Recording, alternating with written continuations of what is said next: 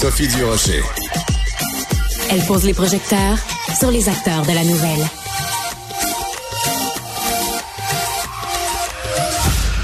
Est-ce que vous suivez la série Projet Innocence qui est diffusée sous les ondes de Nouveau?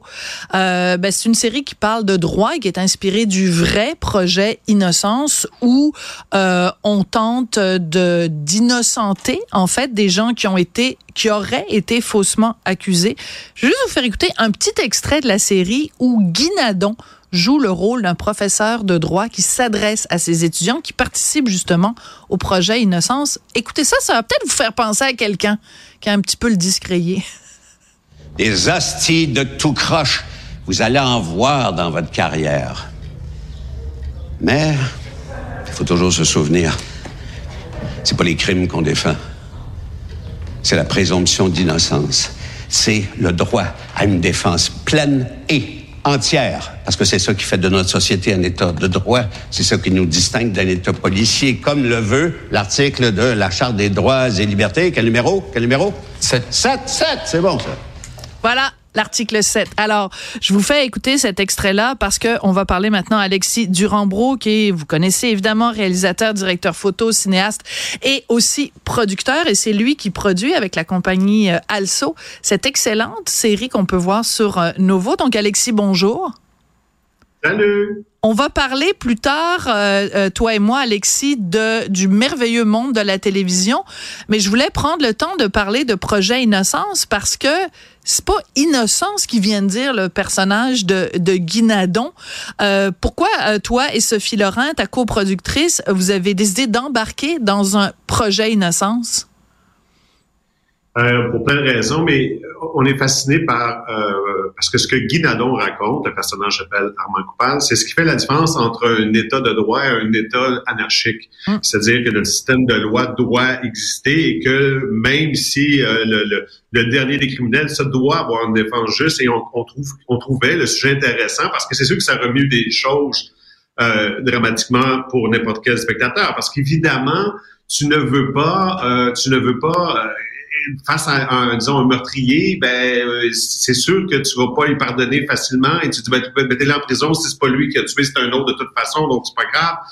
Cette espèce de combat-là qui, qui, qui, existe à l'intérieur de nous, on voulait l'exploiter dramatiquement et ce projet Innocence-là qui, ben, qui prend des condamnés, des gens qui sont en prison des années, qui essaient de prouver leur innocence ou pas seulement leur innocence, mais aussi est-ce qu'ils ont eu un procès juste et équitable? Mm-hmm. Et c'est ce qui était le plus important pour nous. Et et on trouve qu'en ces temps, euh, peut-être parfois de, de tribunaux populaires, c'est quand même très important que la loi existe encore et que les tribunaux aient euh, préséance.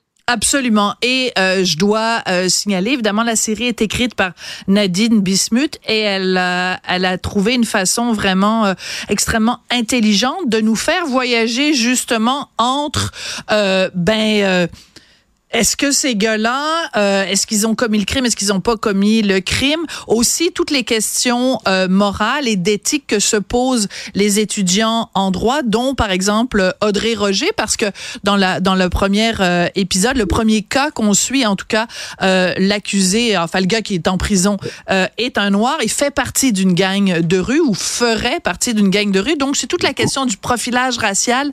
Ça soulève énormément de questions, mais je trouve ça important ce que tu viens de dire, Alexis parce que c'est vrai que euh, de ces temps-ci, euh, le tribunal populaire se fait aller allègrement. Et moi, je dis tout le temps qu'on manque de littératie euh, judiciaire, juridique. Qu'au Québec, on ne sait pas la différence entre c'est quoi des allégations, des accusations, être trouvé coupable au terme d'un procès ou plaider coupable pour éviter qu'il y ait un procès.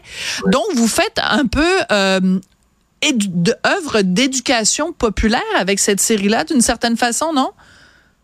Ben, ce que, ce que nous autres, on aimait aussi, c'est que euh, c'était comme un cours pour nous. On se faisait un cours pour nous, on apprenait des choses. Les spectateurs, ben, à travers une histoire, vont aussi apprendre des affaires, vont aussi apprendre comment ça fonctionne, le tribunal. C'est quoi une preuve? C'est quoi une preuve recevable, une preuve non recevable, le travail des policiers, comment il est fait, comment il doit être fait. Euh, je, trouve ça intéressant, en même temps très divertissant, parce que ça pose plein de questions morales, éthiques, par exemple le personnage dont parler, qui s'appelle Béné dans la série. Ben, c'est une jeune haïtienne, puis elle, elle est contre aller défendre ce gars-là parce qu'elle dit oui, mais c'est une honte à ma communauté, ce gars-là. C'est un bandit, c'est un, un violeur et tout ça. Je veux pas aller défendre ça. Je vais défendre n'importe qui, mais pas ce gars-là parce que c'est un noir, puis il fait honte à ma gang et à ma communauté. Alors, on trouvait ça intéressant comme dilemme moral pour, pour euh, narrativement, dramatiquement. Ouais. Alors c'est Audrey Roger qui défend ce personnage-là. Audrey que j'ai j'ai côtoyé dans la jungle l'été dernier, avec de la voir comme ça euh, en jeune avocate, j'avoue que ça faisait euh, toute une différence. Elle est très bonne. Euh, Alexis, une des raisons aussi pour lesquelles je voulais te parler aujourd'hui, c'est que Sophie Laurent, qui est pas juste à coproductrice avec toi, mais qui est aussi euh, ta conjointe. Donc, je me et qui joue le rôle de la doyenne de la faculté de droit dans la série Projet mhm. Innocence. Elle a donné euh, une entrevue aux collègues du magazine 7 jours et le titre est assez flamboyant. Ça dit Sophie Laurent lance un cri du cœur pour l'avenir de la télévision. Elle dit là-dedans que les GAFA, donc euh, Google, Amazon, Facebook et tout ça, sont en train vraiment de, de tuer d'une certaine façon notre télé et notre culture. Euh, ce cri du cœur, tu le partages toi aussi, Alexis. Tu es toi aussi très inquiet? Moi, je suis extrêmement inquiet. On fait partie d'un petit regroupement de producteurs et de créateurs qui, justement, font actuellement des démarches auprès des différents palais de gouvernement euh, pour essayer de trouver des solutions. Je pense qu'il est clair que, pour moi, la culture québécoise de langue française est vraiment en danger à court terme. Et je parle pas de trois ans, je parle de deux ans il y a une chute dramatique euh, incroyable que tous mes collègues, que ce soit Lou Morissette ou Guillaume L'Espérance, vos producteurs, ont observé une chute dramatique qui, je peux vous l'expliquer d'où ça vient, comment on analyse, mais il y a une espèce de tempête parfaite actuellement dans, dans notre industrie et moi, je suis vraiment très, très inquiet.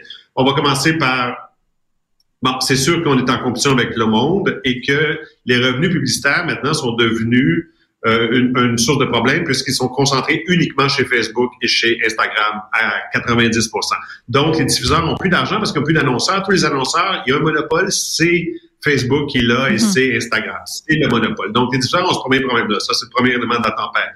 Le deuxième, je dois admettre qu'il y a un désengagement. Nous, ce qu'on remarque, c'est qu'il y a un désengagement euh, frappant euh, du fédéral envers la culture francophone. Ah, Moi, je le vois, je le vois.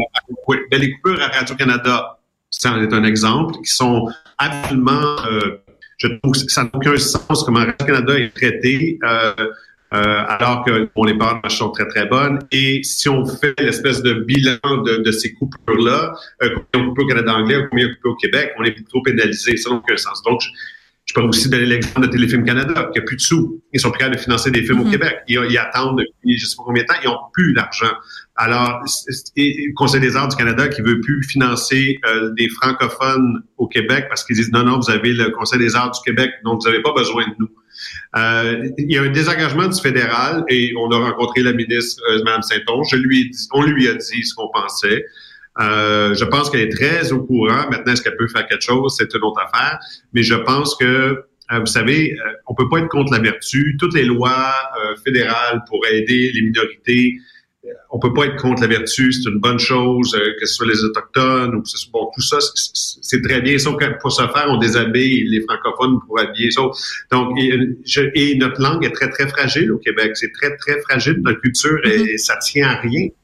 Donc, on, est très inquiet de ça. Ensuite de ça, après ça, ben, il y a ce qu'on appelle nous, euh, ce qu'on appelle nos frais intérimaires. C'est-à-dire quand on fait une production au Québec, ben moi j'ai pas 5 millions dans mon compte de banque. Donc si mettons TVA m'engage pour une série, je vais prendre une marge de crédit à la banque pour mon cash flow.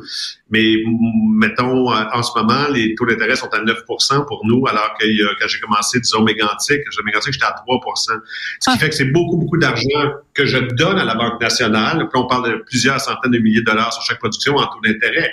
Alors, il y a une façon de régler ça. C'est très technique, je veux pas mettre, mais il faudrait le régler. Il faut que le gouvernement nous aide à régler ce, souci-là. D'accord. Euh, Donc, ce que j'entends, ce que j'entends, Alexis, malheureusement, on va, on va finir par manquer de temps, mais ce que j'entends, c'est que euh, l'heure est grave euh, et euh, ces, ces prises de parole-là, comme euh, la tienne, celle de Sophie dans le magazine 7 jours et ce consortium donc de, de producteurs, il faut que cette voix-là soit entendue. Ce qui me terrorise dans ce que tu dis, Alexis, c'est l'horizon que tu donnes de deux ans. Donc, je pense ah, que... maximum. Alors, l'heure est grave. Ce que je vais faire, c'est qu'au cours des prochaines semaines, je me donne pour tâche de donner le plus possible parole à des producteurs et des acteurs du milieu culturel pour qu'on continue tous ensemble à sonner l'alarme parce que j'avoue que tu me donnes froid dans le dos avec ton horizon de deux ans. Merci beaucoup, Alexis Durambro, réalisateur, directeur de la production. Enfin, bref. On porte tellement de chapeaux et félicitations encore pour, euh, pour Mégantic, bien sûr, et pour l'ensemble de l'œuvre et pour Projet Innocence. Merci, Alexis. Merci beaucoup, Sophie.